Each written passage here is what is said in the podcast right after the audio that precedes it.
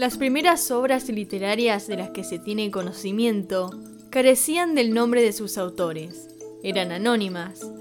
Sin embargo, hace 4300 años existió la persona que se supone que es la primera autora de la historia de la que se tiene registro. Ella era Engeduana, alta sacerdotisa del templo del dios Nana en la antigua ciudad de Ur, ubicada en lo que hoy es Irak. Fue designada para el puesto de alta sacerdotisa por su padre, el rey acadio Sargón I, para que produjera himnos y poemas que integraran las distintas culturas y sistemas religiosos de las tierras. Muchos de esos himnos y poemas perduran al día de hoy fragmentados y copiados de los originales, pero todavía en las tablillas de arcilla de la época, entre ellas 42 himnos y 3 largos poemas a su diosa personal Inanna, de quien se dice que Engeduana estaba enamorada.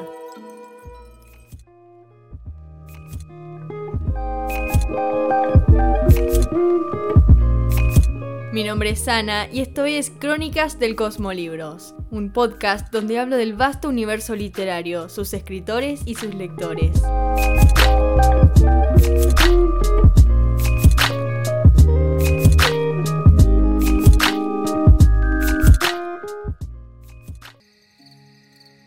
Al sur del actual Irak, enterrada en toneladas de arena, se encontraba la vetusta ciudad de Ur, el centro de la civilización sumeria. Esta metrópoli, custodiada por sus propios restos, fue desenterrada en 1922 por un grupo de arqueólogos de la Universidad de Pensilvania y el Museo Británico, y liderados por el arqueólogo Sir Arthur Woolley, excavaron durante 12 temporadas marcadas por lluvias torrenciales y tormentas de arena. Durante la cuarta temporada, casi por casualidad, dieron con un disco de alabastro roto cercano a un templo. En el mismo se hallaba la siguiente inscripción. Engeduana, verdadera dama de Nana, esposa de Nana, hija de Sargón, rey de todos. Y junto a la inscripción figuraba el retrato de la sacerdotisa oficiando un rito acompañada por funcionarios acababan de encontrar pruebas de la existencia de Engeduana, alta sacerdotisa del Templo de la Luna, princesa, científica y, varios años más tarde, cuando encontraron su nombre en la traducción de unos antiguos poemas, la primera autora de la historia de la que se tiene registro, y cuya existencia data aproximadamente del 2250 a.C. Para poder hablar de esta multifacética mujer, hay que zambullirse de lleno en su contexto, en sus tierras, sus tiempos y su familia. Mesopotamia es esa llanura fértil abrazada por los ríos Tigris y Éufrates, en lo que hoy en día es Irak y lo que hace muchos años fue lugar de los sumerios, los acadios y los babilonios, en ese orden.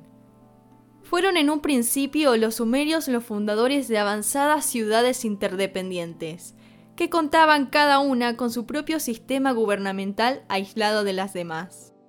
Pero un día todas estas ciudades que no poseían conexión política fueron unidas con la llegada de Sargón I, algo así como el padre del imperialismo, además del padre de Engeduana.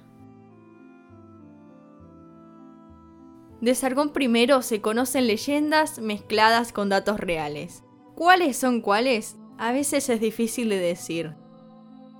Se cree que Sargón fue el hijo ilegítimo de una sacerdotisa allá por 2300 a.C.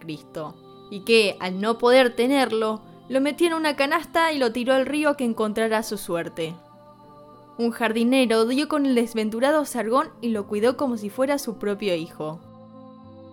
Una de las leyendas cuenta que todavía siendo joven, a Sargón se le apareció por primera vez en sueños Inanna, la diosa del amor y la guerra, quien le dio su protección. A partir de ese entonces, Inanna comenzó a frecuentarlo en sueños. Quizá gracias a esa promesa divina pudo entrar al servicio del rey Ursababa, como copero en la ciudad sumeria de Kish. Según muchas fuentes, Inanna se le volvió a aparecer a Sargón, pero esta vez para cambiar por completo su vida. En un nuevo sueño, la diosa le mostró mares de sangre en los que el rey Ursababa se ahogaba. El rey tomó esto como una amenaza temía que Sargón, el elegido de los dioses, lo matara para ocupar su puesto. Así que tomó la decisión de deshacerse de Sargón fundiendo su cuerpo en una estatua. Pero esto probablemente sea parte de las leyendas, porque al final de la historia Sargón es salvado por los dioses. Lo que sí se sabe ciertamente es que Sargón durante sus últimos tiempos en Kish se hizo con un grupo de seguidores, parecía ser que Sargón tenía sus propias ambiciones políticas que amenazaban de cierta forma al trono de Ursababa, quien probablemente optó por echarlo de Kish. Sin embargo, esto no le sirvió de nada, porque con su nuevo ejército de seguidores, Sargón derrocó a Ursababa y se hizo con el trono. Pero sus aspiraciones no se acabaron ahí, porque siguió tomando ciudades aledañas. Sargón, a partir de la arena de sus nuevas tierras, fundó la ciudad que daría nombre a su pueblo, a su lengua y al imperio que acababa de formar, Akkad. No obstante, la acción imperial no era simplemente unir políticamente las ciudades-estado, quedaba todavía la influencia sobre todo el vasto espacio y la unificación de los diferentes sistemas religiosos. Es entonces cuando Sargón, un loco de la unificación, decide poner a su única hija mujer, de los cinco herederos que tenía, como alta sacerdotisa en el templo o seguridad del dios de la luna Nana, en la ciudad de Ur, el centro de la civilización al momento.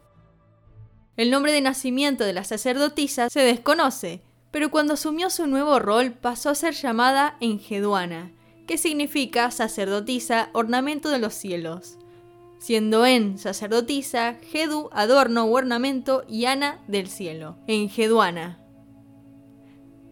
Como alta sacerdotisa, Engeduana era mediadora de los dioses y los humanos, considerada la manifestación terrestre de la esposa de Nana, el dios protector de los pastores y el dios supremo del Sigurat de Ur, el templo en el que ahora Engeduana vivía. Nana era hijo de Enlil, el dios del viento y el cielo, y Ninlil, diosa del aire. A partir del Imperio Acadio comienza a ser conocido bajo el nombre de Sin. Desde su posición, Engeduana era portadora de una gran influencia y responsabilidad. Y su trabajo era servir al dios Nana y escribir, compartir y elevar a los cielos himnos y poemas que representaran la unificación teológica de los sistemas sumerio y acadio. Además de hacerle propaganda política a su padre por medio de sus producciones pero Engeduana no solo se sentaba a escribir largos himnos, también precedía ceremonias de la luna y festejaba los equinoccios. Otra de sus funciones era decodificar los mensajes que los dioses dejaban en sus sueños para trasladarlos a sus himnos. Se tienen registros de que Engeduana tenía conocimientos astronómicos, además de conocimientos matemáticos que le servían para administrar su emprendimiento agrícola y servía para tener una base financiera y proveer trabajo a miles de habitantes de Ur. Por mucho tiempo, Engeduana fue muy respetada por la comunidad. Sin embargo, cuando su padre murió, aproximadamente entre 2270 y 2215 a.C., los habitantes del imperio se rebelan, pero sus tentativas son reprimidas por el sucesor, hijo de Sargón y hermano de Engeduana, Rimush, quien por nueve años reina sobre el imperio hasta que es asesinado, quizá por su propio hermano y sucesor Manishtusu, quien continuó con las ambiciones imperialistas de su padre, saliendo victorioso en numerosas batallas para luego ser asesinado por miembros de su propia corte. Tras este asesinato, los tiempos vuelven a cambiar, y ante esta situación, Ingeduana debe exiliarse por ser promotora de la dinastía de su padre. Sin embargo, luego de que el hijo de Manishtusu, Naram Sin, toma el poder y Engeduana puede volver a su puesto como alta sacerdotisa en el Sigurat de Ur. Bajo el mandato de Naram Sin, el imperio Acadio alcanzó su apogeo. Tales fueron los nuevos dominios que alcanzó Naram Sin, que se le subieron los humos a la cabeza y se autoproclamó como un dios. Estas afirmaciones molestan a los religiosos, Engeduana entre ellos, que levantó himnos al cielo para quejarse de su sobrino.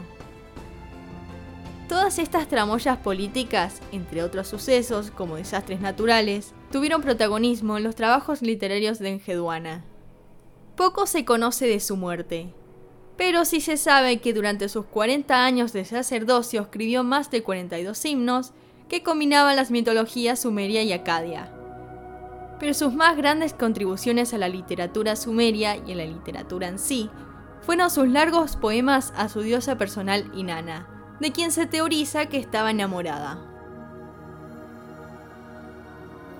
La literatura sumeria es diferente a la que hoy conocemos. Su principal objetivo no era entretener, sino que apuntaba más que nada a la reflexión y a la comunicación con los dioses. Varios de los himnos, mitos, epopeyas, poemas o fábulas quedaron registrados en tabletas cuneiformes, la forma de escritura más antigua conocida. Gracias a estas tabletas es que podemos entender los inicios de la civilización, el lenguaje y la literatura.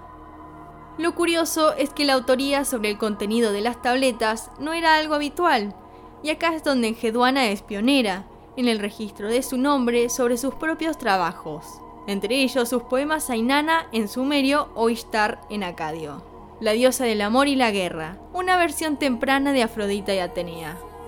Era hija de Nana, el dios para el que Engeduana servía, y Ningal. Era nieta de Enlil y Nilil y bisnieta de los dioses originales, An, el cielo, y Ki, la tierra, quienes se unieron en una montaña cósmica que surgió del mar para crear el todo. Y Nana entonces ya tiene todo un bagaje hereditario, además de que a lo largo de toda su mitología va ganando innumerables poderes que le son legados por otros dioses. Las celebraciones en honor a la diosa eran por lo general vivaces, llenas de cantos y bailes. Eran ocasiones para mofarse del orden social, habían orgías, castraciones, hombres con peinados extravagantes, mujeres con espadas y lanzas, los devotos adoptaban vestiduras andróginas, etc. Y Nana era el elemento del caos, un recordatorio de que las culturas, las tradiciones, el género y el orden no eran otra cosa que un constructo humano, pero que en el fondo todo era posible. Todos estos elementos están reflejados en los poemas de Engeduana, quien habitualmente se refería a Inanna como a su esposa y le escribía para transmitirle sus dolores, para alabarla y para demostrarle su eterna devoción.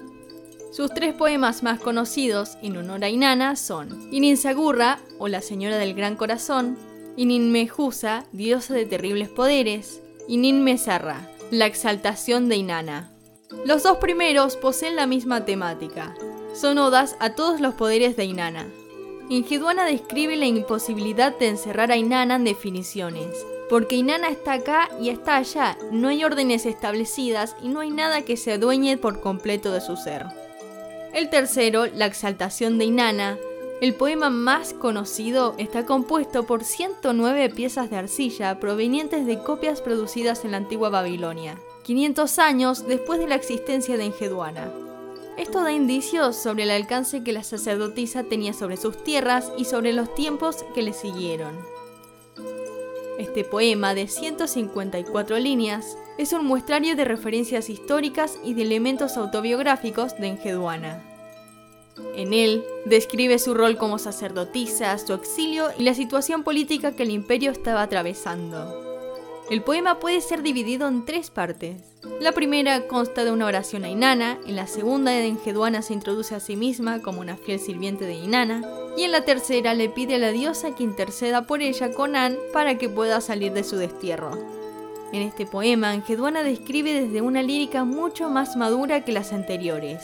Expresa la soledad y el arrebato de su exilio mezclados con sucesos reales de la historia de la humanidad. Engeduana se posicionó a sí misma en la historia, casi sin quererlo, por medio de sus himnos y sus poemas. Precedió a los grandes de la literatura, y no solo fue la primera autora reconocida, sino que también fue la primera en su rol como alta sacerdotisa en el templo de Nana de la ciudad de Ur. A partir de esa decisión que Sargón I tomó, todos los que le siguieron en el trono eligieron a sus hijas para ocupar su puesto hasta cientos de años después de la muerte de Engeduana. Actualmente se discute si el nombre de Engeduana fue puesto posteriormente, cuando los himnos y poemas fueron copiados, pero es discutible. Sus trabajos literarios actuaron como conexión entre los diferentes periodos históricos que marcaron a la civilización. Fueron copiados y distribuidos por muchos años, además de que influenció notablemente obras literarias futuras. Al día de hoy, el nombre de Engeduana no resuena tanto como alguna vez lo hizo pero te invito a que la recuerdes, a que la leas y a que repitas su nombre para que no se pierda.